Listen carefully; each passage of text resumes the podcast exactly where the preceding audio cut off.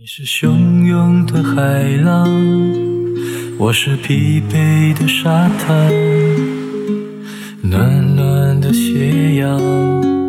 掉在我们的肩膀。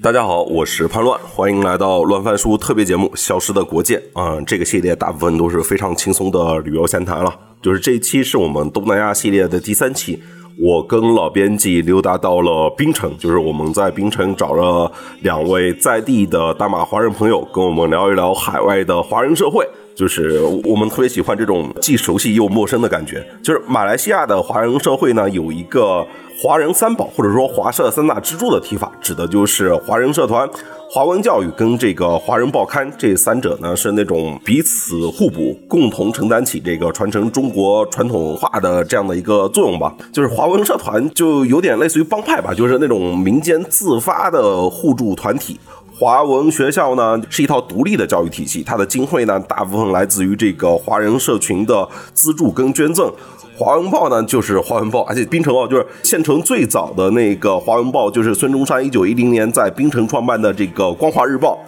当然，华人三宝是这个过去一百多年间新加坡跟马来西亚地区的这样的提法或者传承了。但是到了今天，哎，我们发现好像是这个微信的社群、抖音的视频跟小红的笔记也在发挥着类似的作用。所以就是这一期斗胆就把这个标题定在这个华社新旧三宝上。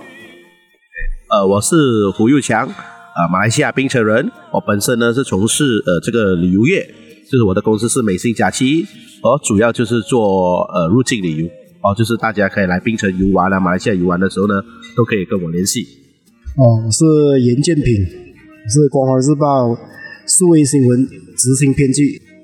一般上呢，在马来西亚的华社，也包括槟城的华社呢，我可能谈的比较笼统一点，就是我们有华社三宝。什么是华社三宝呢？可能对国内的朋友可能他不会明白，但是对于活在马来西亚的华人呢，老一辈的，而不是我这一辈，我是八十后，那我老一辈他们就会看重这三样东西。这三样东西是什么呢？第一呢，就是华团，华人的社团；第二，华教，华文教育；第三样呢，最重要的呢，就是华文报。啊，这就是我们所谓的华社三宝，就是保留着呢我们南来的一个，就是华人多数都是从这个，主要都是广东跟福建这两个省份来的比较多。当年就是经济相对于国内经济相对没有那么好嘛，这个十九世纪、十八世纪的时候就南来南洋生活吧。但是现在当然了，国内的经济是是我们是向往要过去的，但当然这个是一个历史的遗留，所以你们过来的时候可以看到我们有很多宗祠。很多的会馆姓氏，然后我们华文教育的保留，包括你可以看到我们学的华文报，而且很多人呢，国内的朋友，尤其是属于呃北京啊，或像比较其他城市的，都会很惊讶，为什么马来西亚的华人可以说得一口相对还可以还流利的中文，就是因为我们保留着我们的先辈来呢，就保留着我们要学习中文是我们华人的一个根，然后华团呢就是保护这一个根的点。那中文报呢，就是辅助这个整体根的存在的一个东西。你看这个完美符合想象的共同体，印刷资本主义，就是民族意识怎么产生？就是因为大家阅读共同的印刷材料，就是报纸啊，包括电台啊、广播啊。这个当然你在过程当中，大家要读这个华报，就是中文报纸，那你必须要掌握中文，所以就一定要华教。对，你要有华教，要为华教筹资，你就要华人社团，你这是个三位一体的，就是能够巩固一个所谓华人意识的这样的一个一个矩阵。那我们倒过来聊，就严老师先帮我们介绍一下，就是这个华报体系，就是马来的华报是一个什么样的体系？呃，目前在马来西亚，呃，西马半岛一共有六家中文报，在北马就有《光华日报》，《光华日报》是北马的主要主流中文报。然后在呃，在我们的首都吉隆坡就有《星洲日报》啊，《南洋商报》、《中国报》啊，还有一家是《光明日报》。然后最近呃，报龄比较轻的应该是《东方日报》，所以一共有六家六家中文报。这些中文报的发展趋势也从纸媒慢慢转型向往网媒发展。当然，呃，中文报服务对象还是以啊我们本地的。华裔华社为主，就如刚才我们的胡佑强同胞所讲的，然后呃，当然啊、呃我们的中文媒体也是继续扮演着传播资讯的一个角色，也是啊、华社的喉舌，传达华社的民意、呃民生，还有意见给当局了解。光华日报这个名字是一九一零年孙中山创建的，是不是就是光复中华的意思？就是因为当时在广州起义前，就是呃，应该是一一九一零，对啊，一九一零。就是槟城其实是那个孙中山谋划广州起义之前的一个最重要的一个基地嘛，就是我们在这边看到，其实还有好多孙中山的遗迹。对，就就是我，因为我跟潘乱今天就因为我是很喜欢槟城的嘛，我之前在疫情前来了四五次，对，因为我很享受。今天今天不当然今天潘乱一来，他也马上感受到，就是呃历史不是印刷在书上，就历史是整个铺在这在槟城的老街区，就是你一百多年的革命史和包括商业史，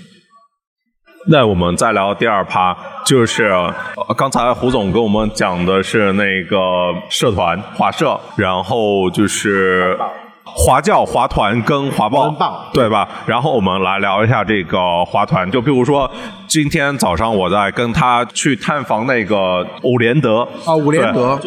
来来，我来讲这个，我来讲的顺，因为我们这次来有两个人物的他在滨州滨州的遗址，我们是非常感兴趣的，一个是辜鸿铭，啊，郭鸿明，对，郭鸿铭，然后另外一个是伍连德。那伍连德可能在疫情前并不是一个显非常显著的人物，但是因为经过他在东北很显著。对，因为他他对对，因为我去过，对对，哎，因为我们哎就有去过那就有对话语言他。创建了很多医院，当时在帮东北呢处理这个鼠疫的问对对对题的时候，，而且这个问题还牵扯到什么呢？今天我们我们来找这个伍连德遗迹的时候，我们是看哪篇报道找到的？就是哈尔滨的伍连德纪念馆来了槟城，然后他们探访了伍连德的这个所有他的他旧居和旧址，然后留下了一个地址是爱情街三十八号。然后我们俩就去找爱情街三十八号，发现了一个什么问题？有三十七号和三十九号，但是没有三十八号。因为伍连德呃博士是最后他人生当中的最后九天就回到了槟城，然后在槟城去世的嘛。就他，我们今天花了很大的功夫去找这个三十八，我没找到。但是你找到了怎么？武士宗祠，对武士宗祠，武士宗祠有他的资料也不会太多。对，啊但是有对有一列有一列是专门介绍他的。然后就是对这个这个事情，其实就是尤其在经过疫情之后，他对中国人更重要了。对，这这是中国的所谓的防疫，或者说中国的卫生进入现代化的一个最关键的人物。对，他也创造了很多的医院。对，然后另第二个就是辜鸿铭，他中国五四运动当中一个很重要的人物，虽然不是一个正面人物，当然也不能说不是正面人物，他是个保守派，但是但是他对中国人很多人的影响是非常大，尤其是呃前年。《觉醒年代》那部剧在中国热播，然后其实辜鸿铭的形象在里面其实有一个大幅的改善，从过去我们通常那个标签化的所谓的保守派，对，就变成了一个就是很受大家喜欢的一个，就中国文化造诣很深的人哦。今天如果你想在中国国内啊，你想了解一段跟辛亥革命有关的历史，跟五四运动相关的历史，或者跟抗战某一个阶段相关历史，你需要跑很多地方，然后找到的地方很有可能已经面目全非了。就是你哪怕看到有一个纪念馆，也是在八年八零年之后重修的。它那个完全没有在滨州这种原生态让你看到，一百年前是这样，今天还是这样。也是不容易。然后我发现，为什么槟城它能够有这么高的各种社会的浓缩？就比如说，我今天在街上面走着，我就发现有鲁班的庙，有金匠的庙，有很多就是各种行业的人聚集在这里面。这好像在其他地方并不常见，就是好像各个行业都有自己的祖师爷，然后，然后那其实就意味着很多的工匠高手都在这边聚集，包括就是我们看槟城的一些的建筑，不管是住宅啊，还是这些寺庙啊，上面那个浮雕都很有意思，都明显是非常精心的雕刻出来的。这对，这土生华人博物馆那里，它也不是主要，它是一个会馆，就是互相照顾大家权益的一个地方。你是做同行的，大家就聚集在一起，啊，互相照顾这个行业的利益啊、福利啊，互相照顾，就像会馆一样。所以你个别个别的行业，所以鲁班行是一个属于还蛮百年了，应该有百年的一个行业的我们所谓的社团跟工会，还是每一年都是有做庆典啊、拜拜鲁班师啊啊这些大的时候而且我们最震惊的，其实它不是说它存在，而是它还活着，就是它还是到今天还有对对对对还有还有功能性。有啊有啊，有对，还是还是在运作的，还这个这个其实对我们来说还是蛮受冲击的。因为最近我不是还去了欧洲嘛，我去了最近去了几趟欧洲，但我发现欧洲的街头上真的有卖 CD 碟的店，有马戏团，我就觉得哦，这在中国的，因为中国发展太快了，大部分都网络化、电子化了，就这些东西都不存在。你会发现一个真实的哦，这个还在卖这个音乐碟，还在卖一些二手书，还在有马戏团的门票在出售。你觉得哦，这太古典了。但是到这儿，其实再往前二百年，你觉得这些东西、这些行当跟中国人很有关系，但是这是中国二百年前应该存在的行当，但是这里在今天还是还是非常高度组织化的。对，就像他如果就是顺着这个点再往前说的话，其实还有就是在地的一些的风俗，就譬如说春节的时候应该是送那个九皇爷、九皇大帝是吧？都会有。对，那个港口还有一个那个那个齐天大圣的庙，对对，应该有过吧？对对对对对，专门去拍了个照，对啊，都有啊，因为这个是一个信仰，就像当年他们来的时候，把一个主神从国内请过来，然后呢，希望他们在这里可以安居乐业、无风无浪的生活。厦门航空是有妈祖的身份证号的，就是妈祖是有身份证号，可以坐厦门航空的飞机。因为每年到那个时间段，全球的那个福建人都要回福建请妈祖坐飞机，然后到他们当地。你不把那个号给他，有时候登机就没有登机牌啊。但是他总不能寄仓嘛，对不对？对神明的尊重，又要买一个位给他，但是又没有护照，可能就可能类似你说的。最近也比较兴起了，不只是所谓的妈祖而已。关公节，然后有大伯公节，这些神的节庆，基本上他也是把他的整个神像带过来呀、呃关二爷也有身份证号的。但我发现，就是因为它这些神明啊、庙啊，它在街头的都是比较广泛的分布着，甚至跟大家的生活都融入一起了。就是跟在日本的，比如说在京都的街头那种感受是有点像的。就是当然大家是不一样的，像日本可能是呃神道教神道教就是这可能是各种事情，各庙各功能，对对对对，只能说各庙有各的功能，你所要祈求的跟你需要的，它的心灵上的保护的是不一样，所以我只能说各庙各功能。像国内就出了一个词叫什么，就是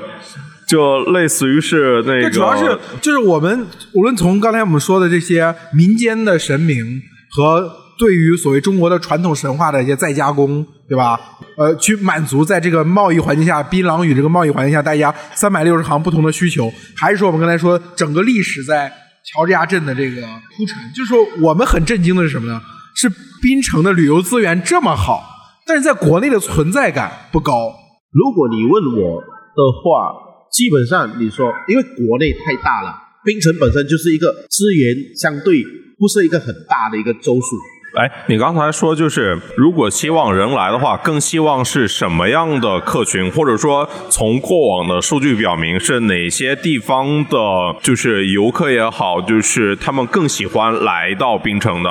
就是相对我们现在看那种所谓的是喜欢文化的，了解马来西亚多元文化的一个方式。因为毕竟，如果我们讲你你去欧洲地方，你看的是法国的独有的文化，但是你来槟城或来马，当然，如果我特地的跟你说来槟城这个乔治市跟槟城这个地方，你看到的是一个让你惊讶的是，一个你在槟城如何我们各族在不同宗教、不同背景、不同文化的情况之下，我们都很和平的生存在一起。这个是一路以来呢，都是国际上所需要探讨的一个东西。而且你来这里，你可以了解到不一样的文化，因为国内你只有当然大家都是说中文，但是来这里你要学，诶，为什么吃的东西我们华人可能吃马来人的食物，印度人也会吃我们的华人的食物，但是穆斯林他们只吃他们的食物，所以你就可以懂得来槟城。如果你来一个星期或两个星期的一个旅游，你就会学习一个不一样的如何互相尊重的国际观。这个国际观就是在槟城可以让很多人学习到，这就是为什么我们槟城有很多国际学校哦。就算是发达国家的人过来，包括日本啊、韩国，包括中国国内也很多过来。为什么？因为它是一个踏脚石，再去国外的地方的时候，所以呢，相对起来呢，他们就会选择槟城，提早接触国际视野。对，我知道，这是第一个。这个东西其实它具有这个就是多元文化，同时在一个街区，你可以吃到非常地道的印度菜，对吧？你也可以吃到娘惹菜，你可以吃到国内的，就像福建的餐馆的这那个那个风味，这些都这是其中一个方面。第二个方面，对于就是中国人其实还是一个更关注自己的民族，就特别他在意的是自己的源流。就比如说，你从新山开始，从柔佛新山一路往北。对吧？经过吉隆坡，经过马六甲，然后再往上是呃怡保，对吧？然后到槟城这一路，它其实每个点对于中国人来说都有不同的可以发掘的主题。你比如说，最近杨紫琼不是刚拿了这个？对，那那那里面那个场景不就是在这个冰城取景的吗？一那个屋，呃，那个是另一套戏，Crazy Rich Asian 才是在冰城拍，他拿奖的他不是在冰城拍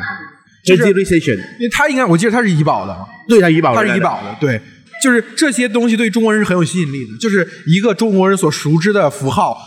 跟这个马来西亚具体的一个城市之间的关系。如果相对起来呢，我可以说的是，我们讲回娱乐圈哦，娱乐跟文文化事业吧，我来叫对不对？呃，我们这里的市场是非常的有限，毕竟我们华人是大概只有三百万人口左右，所以变成我们很多这些艺人跟跟呃，你们可以看到有才华的这些人，都是在国内啊，或者是在其他国际上，或者是香港之类的发光，因为那边得到他们的平台。啊，他们在那边发掘他们，因为毕竟我们马来西亚的这个所拥有的平台是非常的有限。我看着梁静茹是哪儿的啊？梁静茹没有错的话是圣美兰州马口人，对，就是对中国的呃人来说，我来马来西亚一定是更多的探访这些中国的历史传统或者文化符号，他更愿意知道哦，原来他在这里待，欢迎来探原来他在这里待来探讨三宝，我带你走三宝团，华社三宝。他他他们可能对华社三宝没有那么在意，因为这毕竟是马华，就是马来西亚华人最重最重视的东西。但是对于国内的游客来，他可能重视的是我所熟知的一个华人符号，一个华语世界的符号，跟这个地方有如此强烈的关系。这其实是能够最打动他们的。对，包括我们说，就是马来西亚，就刚你刚才讲，除了娱乐明星，就像类似吕宗伟这样的体育明星，然后盖我们刚才讲辛亥革命，吧，对吧？华侨他们对中国革命和中国历史的贡献，就这些东西，我说实话，就这一条线走下来，我认为可能是它可以达到在国内你大概十趟、二十趟都未必能够达到的这种旅行的收获。我觉得这是非常难得的一点。所以从旅从旅游角度来讲，我我真的觉得，其实我觉得马来西亚的这这个中国同胞们是有些暴殄天物了。不，他们来探索，我们可以说另类的寻根，因为毕竟我们这里有多的，我就这样分享。如果像刚才你今天走到看到吴氏工会，而我本身本身姓吴，古月，所以我也有我的胡氏宗祠。严总的话，他本身姓严，也有他的宗祠，所以有姓氏宗祠，也有地缘姓宗祠。就我本身是祖籍福建永定，所以我们就有我们的福建永定同乡会。所以基本上槟城你可以探索的不只是你的姓氏、你的源流是来自哪里，也包括你的乡。嗯对这些在国内可能很多这个姓氏的人都没有，他都失去了这些东西，族谱啊、宗祠啊、堂号，对唐号，国内还有唐号吧？比较少。国内在福建还可以看到，对其他地方的唐号是应该都看不到。我我一过有时候反而是来旅游的国内的朋友看到唐昊的时候问我那是什么来的，他们完全不懂那个唐昊，讲唐昊啊，就是你的你的籍贯的姓氏的一个一个代表啊。就是郡望，从郡望到唐昊。在华人遗产看到的也是这个。哦，对，在菲律宾那那马尼拉的义山，我们也看到，就是华人的墓里都都放唐昊啊。一般都会让你知道你的根是哪里。就像我本身是福建永定，哎，那就是呃，像您刚才说商会，包括那个族姓的公司，我就是发现有一些都是叫某公司，其实是那个公某就是某个姓加公司，因为当时呢，你搞社团哦、是非法组织，在英国人的眼里，啊所以就把它变成了所谓的公司。公司就是所谓的公司啊，营业公司其实是偷天换日的一个说法，跟英英国人的一个偷天换日的说法来的。对，因为你忠实社团就是一个组织，你搞组织，你就是要跟我对抗英国人的眼里，所以就就变成了叫公司姓林公司哦，我们的姓林的人的公司来的，就类似类似这样的一个一个取巧的一个说法。英国人也是会打压你的，当时候你华人自己搞自己的组织嘛，当年在英殖民的时候，他也是会怕的。所以你所以你会看到所谓的公司公司公司就是这样。刚才就是聊到那个公司，公司其实就是公司，然后某个层面上的借壳上市。对对，因为我其实这个问题，我我们在菲律宾聊那一期嘛，我其实当时就提到一个中国人的组织化的问题嘛，就是可能中国人，尤其是在本土的中国人，尤其在那个年代，可能是一盘散沙嘛。就当时我们对于中国人的理解，尤其是我们两个是在，我们不是福建人，也不是广东人，他是苏北人，就是江苏北部，我是河南人。这个意义上，在中国有一个传统地理概念叫黄泛区，就是黄河会决口影响的那些中原区域。那个地方呢，因为是农业社会嘛，就大家的的这个组织化程度不是很高，就都是非常原子化，就是你就种这一片地。你也没有组织，你也没有什么同乡会，因为你同乡会意意味着大家从一个共同地方来到另外一个地方，才会组织一个同乡会嘛。但是你你留在你原来的地方是没有同乡会的，大家都是同乡就没有同乡会了，对吧？就是在那样一种状态下，其实大家对对抗这种风险能力是很弱的。反而你会发现，到了海外，到了槟榔屿这个地方，这个就是所大航海时代之后的一个非常重要的贸易中心，那中国人反而组织起来了。就是无论你说公司也好，还是同行也好，包括我刚才刚才讨论的这些民间的信仰，都是通过这种方式把大家组织起来，对，凝聚起来之后，它其实很强。这也导致了说，为什么或我们刚才讲辛亥革命嘛，对吧？讲辛亥革命就是为什么辛亥革命就是孙中山说那句话“华侨是革命之母”，那他们为什么有这个能动性呢？其实就是因为他们组织起来了。对吧？在那个状态下，可能大部分的中国人是没有被组织起来的，而在只有在这里，或者说只有在海外，它是相对来说有一个很好的组织性的，所以就爆发了这个能量。而且在中国的近现代史当中，其实是有不断的，就我们刚才讲提到那些丰厚的历史资源，其实都是这些优秀的人物，他回去又参加了中国的革命或者建设，或者参与中国的历史，做出了很大的贡献。其实这个其实是我刚才就是。我我也不要跟大家探讨，就表达一下我的观点。就对中国人来说，拥有组织化的能力这个事情还是挺重要的。那继续聊这个华文华文的教育，就是华文的学校，就是为什么在马来会有这么完整的华文教育体系保存下来？譬如说，您也聊到，像在马来西亚，华人的人口占据也不是最多的。那所以说，当他们要去在更往上发展的时候，譬如说要去读到大学的时候，他们会往就譬如说呃台湾地区，或者说中国大陆，或者说去美国，就是这一套教育，它又是跟哪一些的教育接轨起来的呢？先谈华文教育这个区块呢，还是要感谢先辈了，他们就是说。华人你还是要学会你华文教育，所以就是从独立到现在呢，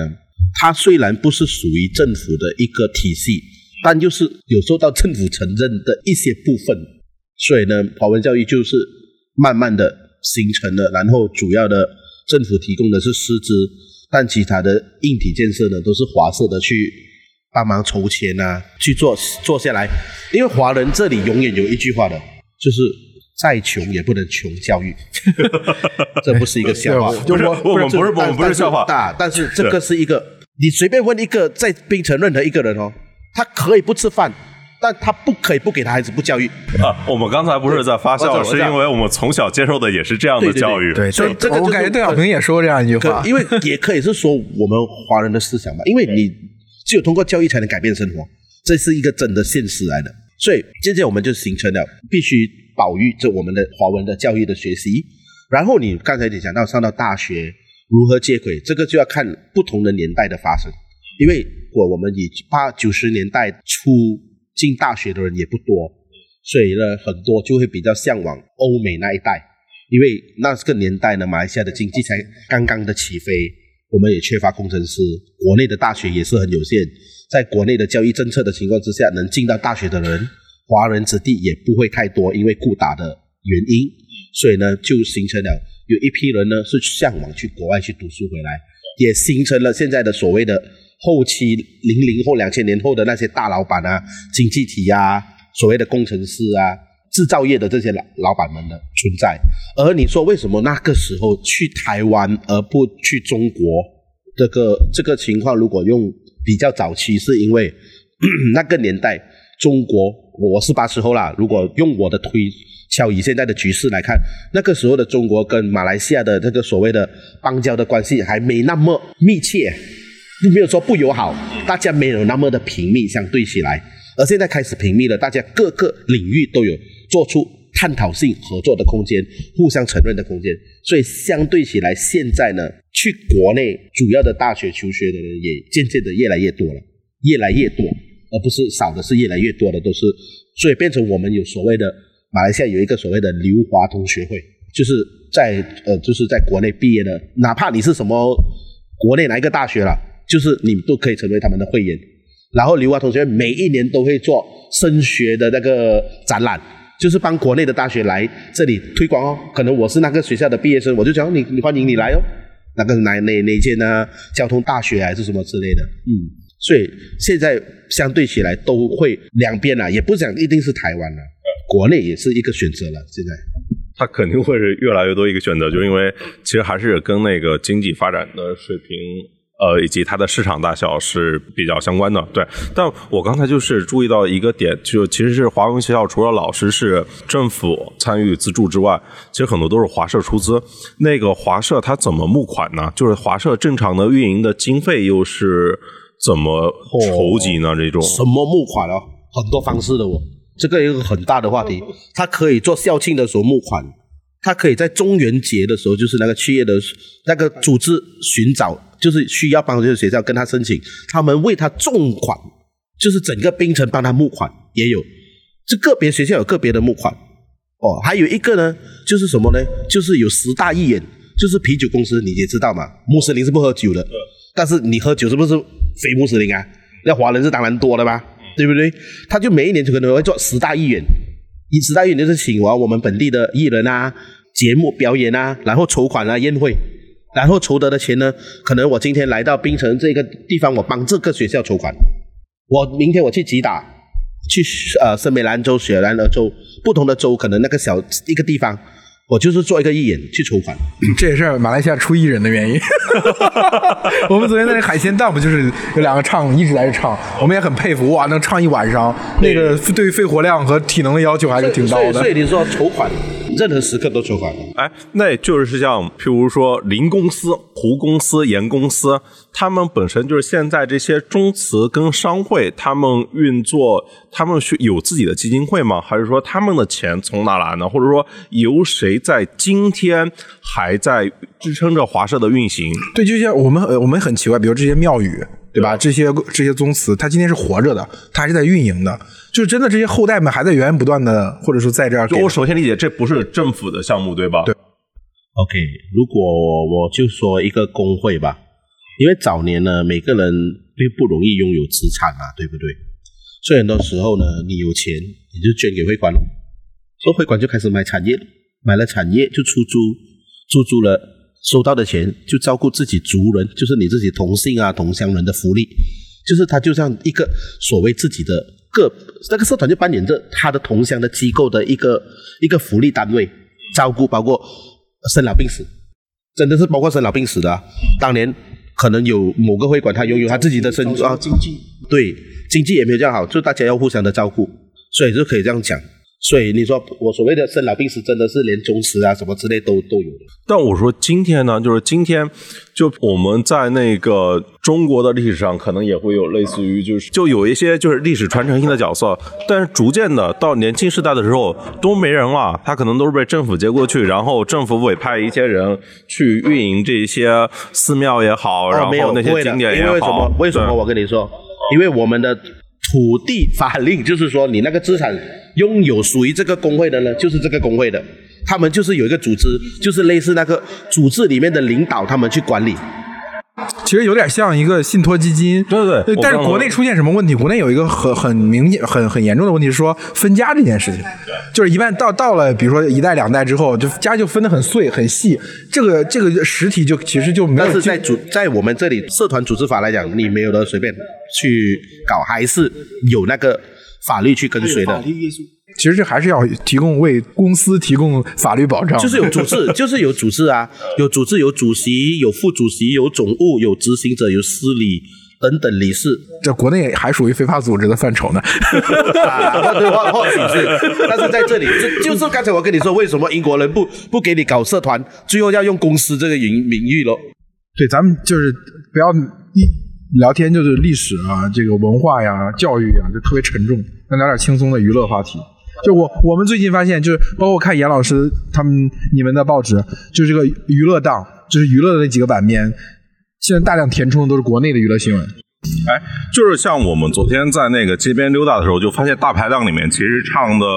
呃，也都是在国内的，可能是一些抖音神曲，就类似于这种，就是在短视频里面的一些热门的网络节目。包括我们在一些街边小店的时候，发现，呃，一些大爷他在听的新闻也都是像国内的新闻。对这种，我我不知道，就是像你们，就比如说你们小时候接触的新闻，可能更多很多来自于港台，或者是来自于欧美这种。我我是想知道，就譬如说在你们感知到这个范畴里面，这些年就是来自大陆的大陆的 A P P 太强了。对，就是它它是一个什么样的变化？它可能是最后才是来自于大陆嘛？也没有啊，也是从脸书慢慢的转变成抖音的出现，因为它短视频嘛，所以很容易的接触啊。但是渐渐的后期现在就是抖音，大家就很喜欢，也包括它那个音乐的分享。哎，就是类似于这种 A P P 的话，就是你们用的最初用的是不是 Line 吗？我不 Line 应该是在这边就是好像发展更好一点，而是微信。来，开始是这样的，先我们所谓的几种嘛，这个所谓的沟通媒体，一直是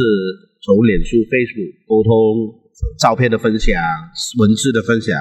慢慢的就是有 WhatsApp 的出现、Line 的出现，然后微信的出现，到到 Instagram 的出现，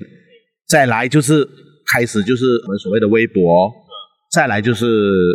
现在的就是开始有抖音，抖音就有分国际的是 TikTok，啊，渐渐的再来现在的小红书，所以以真正一个最大的转变跟穿透力吧，应该我们是说抖音是最强，哎，你们用的是 TikTok 还是抖音？其实是可以翻墙去得抖音的，所以你们更多用抖音是吗？啊，两个都用，两个都下载。两个都下载。就是为什么要翻墙去上国内的抖音呢？当然了，国内的也是有一些东西可可探讨的一些一些有趣的课题啊，一些知识啊，不一样的吗，对不对？中国十三亿人口那么大，我做多少的资讯可以吸收？所以有它那个你可以说它是一个娱乐，它也是可以是一个资讯来的。有时候但它同时也可以是一个舞台啊，就譬如我们刚才聊到，就是譬如说我特别喜欢戴佩妮，但你像戴佩妮，她就是一个马来的歌手，然后在台湾地区出道，然后在这个其实整个华人都有很多的歌迷喜欢她，就是就是做内容创作，因为大家其实同文同种嘛，就是那你其实是应该考是否应该更多的就考虑面向更大的一个舞台呢？就就就就是马来其他的，就比如说像马来人跟印度裔的人，他们可能也听不懂华文，他们用 TikTok 哦，他们对对 TikTok 的穿透力更强，对，就因为 TikTok 它压根就是不需要这种语言嘛，它，就它的语言不一样，它不是中文。它不是不是，它不需要语言。就是我在国内就是专门研究这些短视频产品的啊，就是它其实是。他关注的不是语言跟文化，他关注的是特征，就是你看完这个视频你会有什么样的行为，然后他就有给那些相似行为的人去推荐这一类的视频。但是我我想说一点的是什么？就是 TikTok 这个东西，它可能本质上还是一个所谓的呃普世的产品。就是你一个墨西哥人看一个中国人，呃，在 TikTok 上看到一个中国人在在镜头面前扭扭屁股，然后伴随着节奏扭屁股，他能看懂你你在表达什么。但是抖音的还是要依托于所谓中文环境，对吧？就你当然你们翻墙反向翻墙回去看抖音，我猜还是因为因为你们是有华语的能力的，所以你们是能够消费在一个中文语境下去消费相对深度一点的内容的。其实我们算翻墙嘛，算了，算了，你的手机都不能下载的。可以啊。没有啊，你要转去中国区域，你不是国内区，你不是中国区域，你不能下载。我就挺搞的从应用应用宝哦就可以下载。他们应用宝里下，啊，那个又不从 Google 另类 Play。另另类另类啊，对对对，我用苹果，我苹果我必须要换区域所以他说他说翻墙是我是有一点冒汗，Android Android Android 不同不同，iOS 不同。就字节跳动这家公司花了那么大力气设置的一个漏洞，被你轻松的破解了。就是他没有想到，就是在海外，就是有人 不用 Google Play，用应用宝。但是现在穿透力最强还是发现到还是小红书。小红书，为什么？你问我为什么？我分享一个给你听哦。就我太太她她比较经营比较多，我是看啊，就她把我的旅游产品啊，这产品就这样放下去哦，这样碰巧就是被一个上海的人看到了，跟我购买。他在上海，我还没见过他，他就跟我的太太做个联系，然后我就跟他通过呃微信视频，然后他就付款了。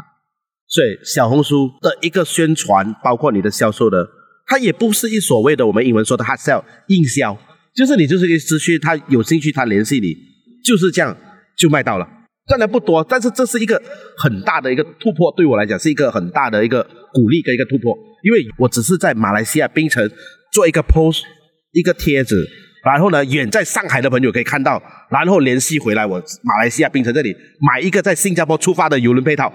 是不是一个很神奇的东西？世界就是这么小。世界就是这样来联系，只是一个 post。就是其实是哦，我们今天真的发现，就是在这个整个的华人世界，其实最能够普及开来的产品反而是小红书。譬如说台湾地区，台湾地区它其实用的更多是 TT，对吧？他们其实没有那么强的动力去用，但但是就对对追追啊，对对对对看微博，对对对，还是会翻墙的。但但但是就是你会发现，就是像小红书在那边也使用的非常多，就是因为它其实关注的是大家的生活怎么告诉说。包括我，我在刚才的时候，我这两天来到槟城的时候，我也不断在刷小红书，槟城一些，我也发现有很多在地的朋友都用小红书也他们都会分享，就譬如说，甚至也分享在这边怎么买房啊，怎么装修啊，各种的事情。对，哎咱们小红书的那个赞助搞定了没有啊？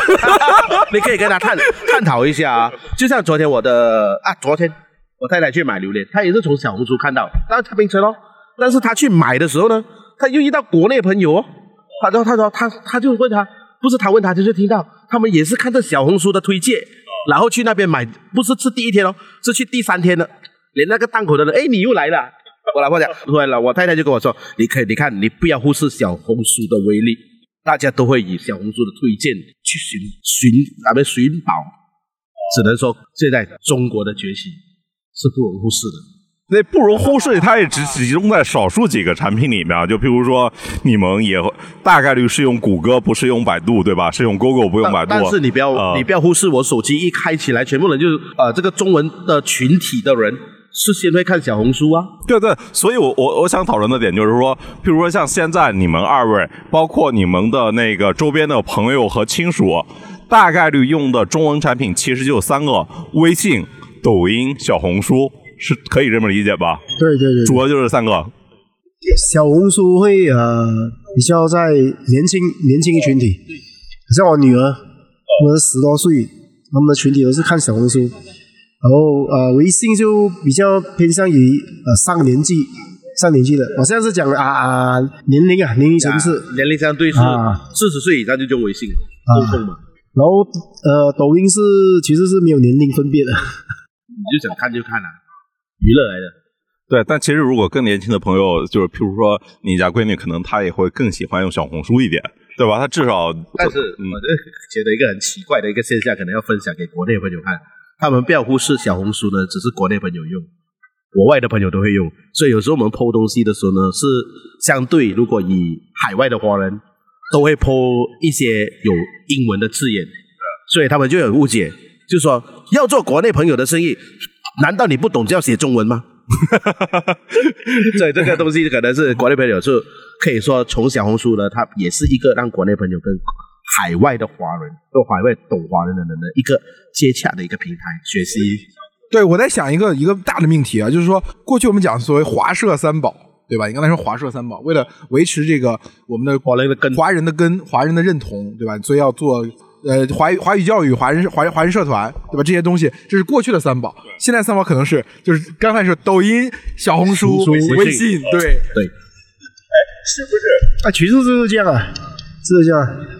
尤其是华人嘛，就是其他的地区的人，他不太会用微信嘛。但是不是，如果今天对于更年轻的世代来说，他多用小红书、多用抖音、多用微信，反而是更加的加强了他们的身份认同。你其实也不需要再去一，因为因为有可能有些小更年轻的朋友，他不愿意去学华文啊这种。但是如果他在这个环境里面有源源不断的非常丰富的优质的内容和一些特别好的网红啊、KOL 这些人在那边的时候，他有可能就会更加有主动性的意愿去接触这一块的知识。小红书，我可以肯定是小红书。为什么？为什么？我都说我是比较一点点科技缓慢的人。就是过后，我太太就是一直建议我你去看，你去看。结果我一看啊，真的，你坐在那边扫一个小时啊，都扫不完，一直在看。因为有些东西还蛮有资讯的，有些是无聊娱乐，对对对但是有些的资讯是国内的资讯，诶，原来是可以这样哦，国内已经进步到这样哦，哇，原来马来西亚这些东西还没有，就很多很多东西你越看越越多学习，我觉得越越少又少了不会停的，就是就是这样哦。抖音就没有这样，抖音就娱乐性就娱乐性比较高。然后如果你说小红书是所谓的资讯，有有资讯的一群的在做啊，有做资讯的那一批，你就可以去寻找那它的 AI 就会把你 link link 跟那一个部分嘛，所以你就可以看到历史的，你可以看到某个区块的文化的等等这样的东西。你是喜欢看爬山的，啊。我来讲一个问题，就是说那个，其实如果说如果说如果没有这个这套东西，刚才我们说的新的华人三宝，抖音、微 微信和小红书，其实我我真的觉得这个维持这个在马来西亚这个地方维持这么多华人他的这种语言环境还蛮难的，因为我我们这这两天旅游不大家在槟城转，其实你也能发现，就很多地方其实是就就是出租出售那个华人出租出售房产还是蛮多的，就是很可我的感觉，我不知道准确不准确，就是少子化这种这个倾向在马来西亚的华人当中也是很明显，少子化就是孩子越生越少，而且马来西亚华人还面临一个问题，就是说他从外面就是他不像当年华人下南洋，他是国内的环境不好，大量的人来，现在是就国内移民到马来西亚的人还是很少的，就但是从马来西亚去美国或者去新加坡或者去其他移民到其他地方的人还是蛮多的。其实如果说没有这个新的华人三宝，就是其实你的从整个马来西亚历史当中，你看到这个华人占占马来西亚人口比其实逐年在降低的。就是说我我我只是插播一下，就是如果没有这个新的华人三宝，仅靠过去的我们说传统意义上的华人三宝，其实扭转不了这个趋势的。就是因为就是像是就其实是像是华报和华社，在他离开大马之后，跟他的联系相对就会弱很多。对，但是在 今天，他可能在世界任何一个地方，他都会用微信，譬如跟大家的家族亲朋都还是在保持联系。就像你刚才你太太第一次在小红书里面抛一个帖子就发生了交易一样，就某个层面上，物理的距离更加的被拉平了。对。是越来越靠近。对，其实就跟像我们在就是大陆长大的这批朋友，八零后们，他们小时候其实看的也都是 TVB，看周星驰，听周杰伦，对吧？就是听台湾的音乐，看香港的电影，对。但是这其实我我现在补充一下哦，是我中学的时候啊，我一段时间是听中国摇滚的，哇，听谁？魔岩三杰，某崔健三节年代，对对对，啊，在听摇滚的。这个其实我我能感觉到，就是说上一代中国如果说有什么文化输出的话，一定要那个作品的质感非常好，就是。不是不是，但也不是摇滚乐，也有一些像《西游记》啊，《还珠格格》呀，就是中中国摇滚是有水准的，虽然我我不是很，我不是很，只有短暂的那一段时间，只有对对，短暂的就是那个九十，应该是九十三年到九十六年他应该说红红磡演唱啊，会，对对对。对，那也对。于中国人来说，也中国摇滚我们的记忆也是顶峰，就在那之后也就没有什么东西可以提了。当然后面是民谣，对，后面是民谣，啊，虽然那时候我年纪小，但是从通过听这些中国摇滚，我们可以多多少少了解到当时中国的一个写实的社社会环境，尤其呃，因为那时中国在说革命后一个起飞年代嘛，九十年代，所以这些摇滚歌曲它很真实的让我们可以感受到哦，靠想象，哦，现在中国应该是啊在发生什么？因为我们通常从香港电影，讲真的，香港电影很多时候都是在抹抹黑中国。对，对，当年呢？啊，当年将中国当做是一个笑料，是不是？有一些电影啊，啊，对对，都是啊，都是贬义的吧，很多都是贬义的。因为那时资讯也是没有这样没这样发达，我们这靠着听着卡带吧，就去大概去认识，哎，中国到底是一个怎样的？现在新中国到底是一个怎样的的社会？当然，摇滚带出来的是比较批判性的这些了。哎，我就好奇，就是说你们理解的中国，就包括你像二位啊，其实刚才提了好多次，聊到中国的时候说的，其实全都全部都是国内，对吧？这其实是这里的国内，就是其实就是在指中国，对吧？说就马来人的这个身份认同当中，对于中国是有一个独特的位置的，就是就是对于相对你们来说，马来西亚是你们的祖国，对吧？你们是马来西亚公民，但是同时在你们的内心当中当中又有一个独特的位置给中国，对吧？就是你们怎么形容这种独特的位置？如果相对起来，你知道你来自哪里？当然，我的国籍是马来西亚，我是这里的华人，哦，土生土长。但我只我也必须知道我的祖先来自哪里嘛，我的祖籍国不是祖国啊，我的祖籍国。毕竟华人一定有它的来源嘛，你是从哪里来到这里？但在今天，只有在马来依然就是我们能够见到比较多，比较较多的比较多。对，但是我们在泰国其实就相逐对逐渐会淡化，逐渐会淡化。所以你相对在槟城还可以看得到很多的这些所谓的宗祠啊、会馆啊，就是继续的和国内的自己当地的一些侨办都有来往。所以你说身份上的认可，为什么我们会叫说国内啊，还是什么之类的，不用中国还是什么之类，其实是相对马来西亚的华人的融入度是很高的。你带他去哪里，他都可以融入当地社会，很快的。所以为了符合大家方便的了解，我就用国内来跟你们讲。这个当然与我们的跟我们的社会社会文化很有很大的关系。嗯所以你今天令我们去印尼，我们就要很快的去融入当地社会，而不是那个社会来符合我这个华人。我们相对我们的在这个环境，在马来西亚的环境是，我们融入人家，在那里就当度融入。将入乡随俗，发挥到淋漓尽致。就算我们去国内，可能不同城市，我们也要在最短的时间内融入。相对起来，你做事情或沟通上也比较容易啊。如果用我的语言，绝对用我的语言跟你沟通，今天我们会很难的沟通，因为我们的理解不一样。所以我在接触你之前，我先尝试了解你的方式。这就是马来西亚人的华人。其实华华人你会在东南亚不同的国家，你会发现他的生存状态是不一样的。在马来西亚，其实是以华人是以一种最原生、组织程度最高，相对来说权利也权益也相对来说比较，虽然在政治上也有天花板。刚才你们说固打这种制度，对吧？高等教育这种分配的名额确实优先照顾土著人的，但是你会发现，比如在印尼是根本不可能有像这里的这么多的独立中学和华文中学的。对吧？在泰国，可能华人可能更多代之前就完全融入了，甚至上你你从某种从血统上，比如像他信，他从血统来说确实是华人，对吧？但是他其实已经完全起了泰语的这个名字，信他的这个文化因为因为他们有经历过同化政策，对对对，就是说我的意思，呃刚才你我们的说那个先辈的抗争比较强。对对对，所以我们的宪法，我们国家宪法是赋予我们拥有学习母语的权利。而且就是因为确实在独立的时候，马来西亚的国情导致它毕竟它有一点，我不是跟你讲过吗？它是七个苏丹，它原来它有土邦，它本身就不是一个中央集权，所以导致它相对来说松散，有点像美国那种联邦制，给了每个州或者是每个种族人那相我们要对好一点的权感谢英国当时实施的分而治之的政治政策了。在原原本他没有来之前都有存在的，这个这个所谓的联邦，所谓的这些各个的啊，至少它政策化了。你们会会让让你们的后代去中国发展吗？其实现在都是全球化，你不可能只是锁定在一个点的。都说你开了小红书，生意都可以做到那么远了，那个距离都那么近了，所以到处都是一个发展的机会来的，只是看合不合适，它的领域最主要是看本身的领域机会啊。机会跟那个领域啊。而且你看，每一年中国的毕业学生多少多少百万人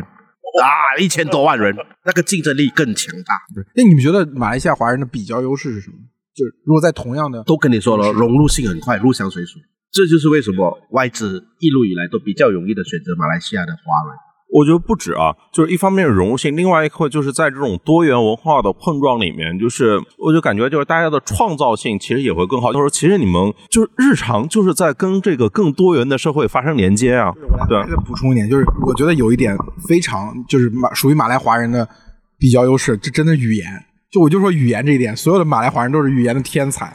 我基本上就是大家随口就来三四种语言，很正常。就这个这个环境，对这个环就是，当然它是环境造成的嘛，但是它确实是一个比较优势。比如说你现在在国内，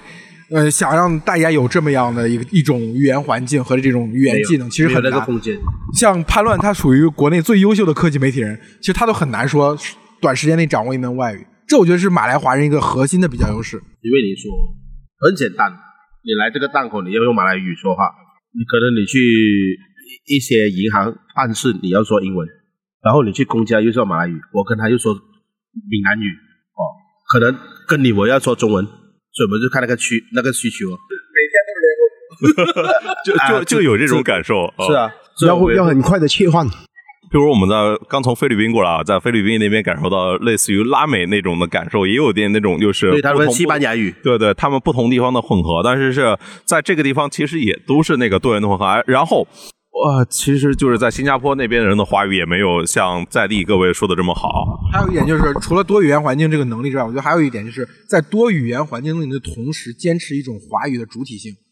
就是我这样讲，就只是除了一体除了华人的一个使命啊。对你，你就讲，除了就是所谓的大中华区之外啊，只有马来华人是能够产生流行乐歌手反攻的，反攻到中国内地。对对对，还不用紧，还可以上节目的，反攻。还可以上中国，还可反攻大陆。要剪啊，这个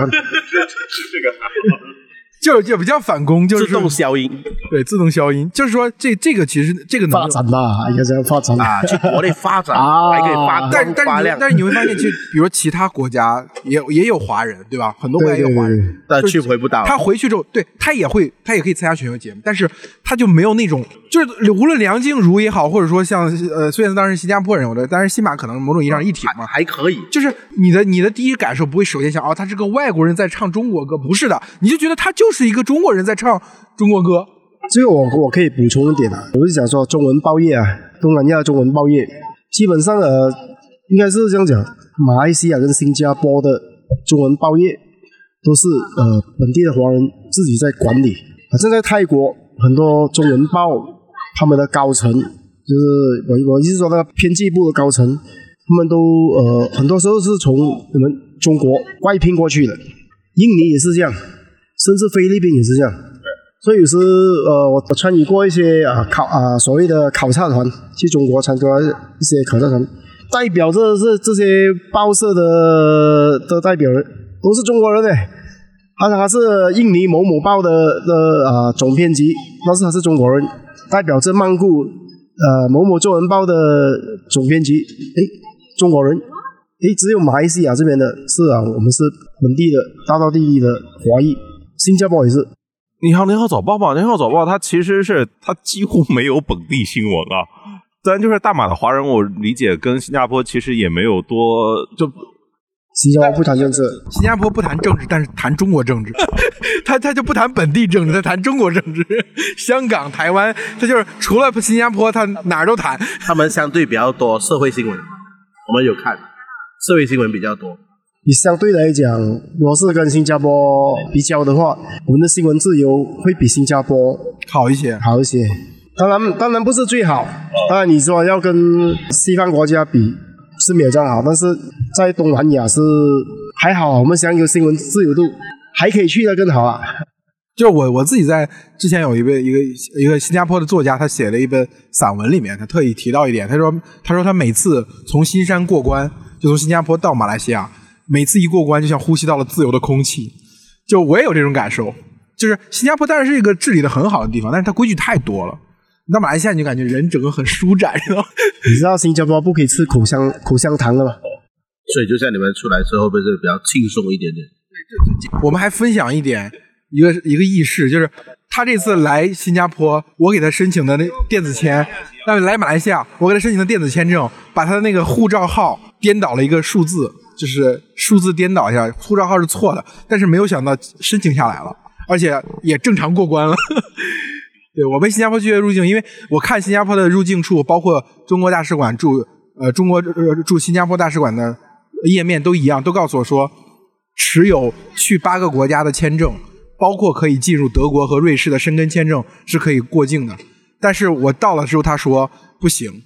他说必须是德国和瑞士签发的申根签证。就虽然所有的申根签证都可以进德国和瑞士，但是必须是德国、瑞士签发的申根签证，你才能过境。然后我拿着法条，我拿着政策，就是英文页面、中文页面，我都跟他说，你们自己的政策写的白纸黑字是可以的，两个都可以，但是他们就拒绝执行。就是我在我看来，虽然他好像号称自己是个法治国家，但是他是非常的呆板和机械的。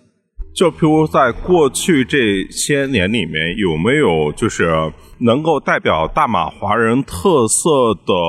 内容或者作品，或者说一些明星他在新的涌现？